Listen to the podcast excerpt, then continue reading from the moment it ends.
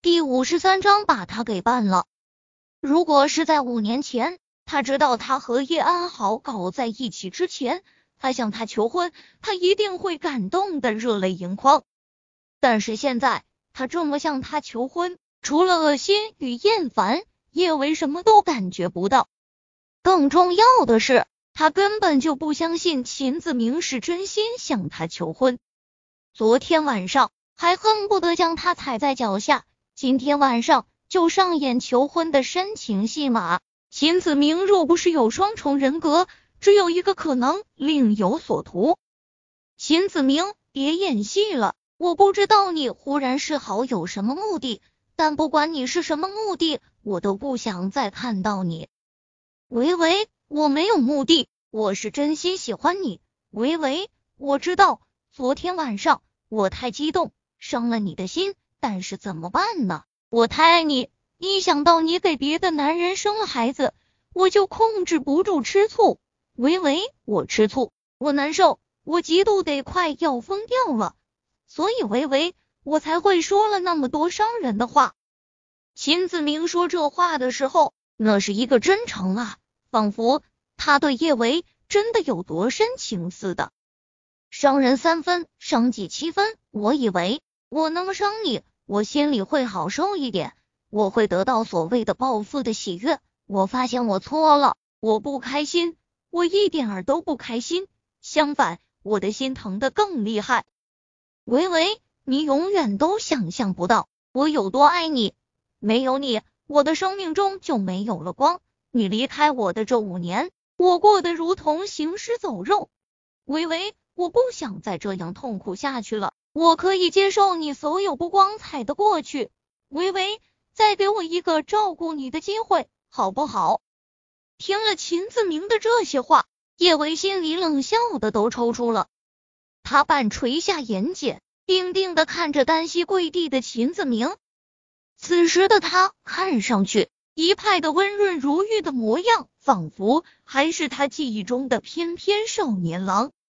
可惜呢，他在他面前表现出来的所有的温润都是虚伪的假象，自私、滥情、势利才是真正的他。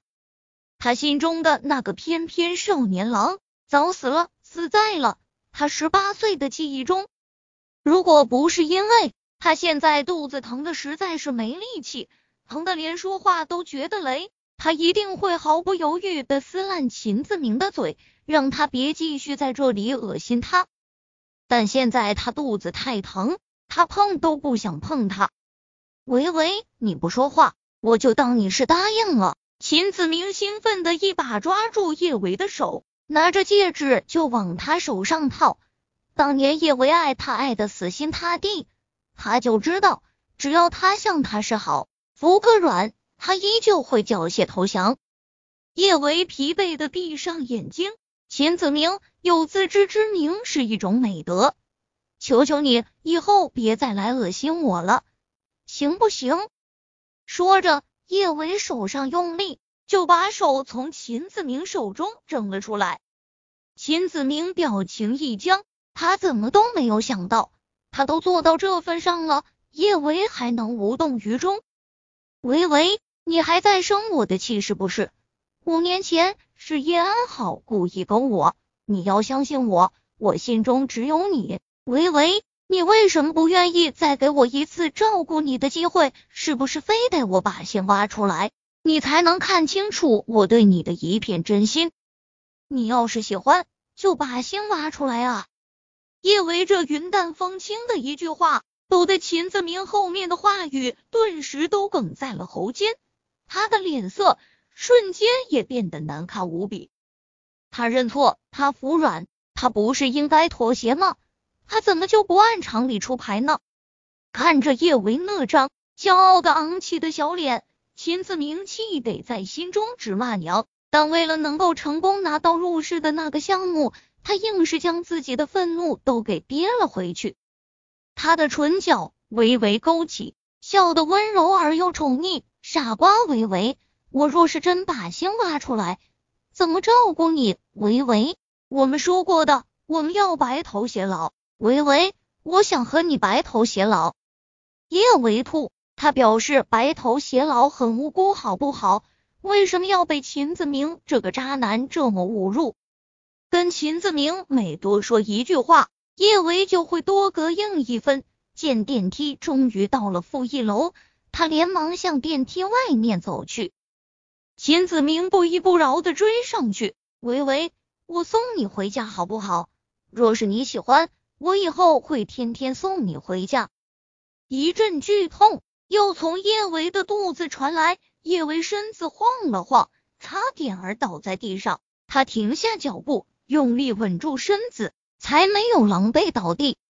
秦子明见叶维忽然停下，他以为他是被他说动了，他连忙上前抓住叶维的小手，趁热打铁：“维维，我知道你心里还有我，你放心，我会努力让你成为世界上最幸福的女人。维维，为了以后我能给你更好的生活，你帮我一个小忙好不好？”最近陆氏一个项目对外招标，你帮我跟陆总说说，让他用我们秦氏好不好？看吧，狐狸总算是露出了真面目。可惜呢，小舅舅恨不得把他弄死。若是他去帮秦子明说话，只怕会适得其反。